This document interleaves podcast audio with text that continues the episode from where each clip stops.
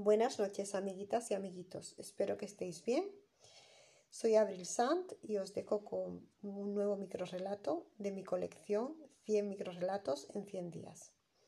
La humillación no me impidió salir al jardín en plena noche. Allí estaban todos esperándome con sus miradas que parecían perdonarme la vida. A pesar del dolor, ahí estaba, escarbando con mis uñas el espacio donde poder ser yo misma.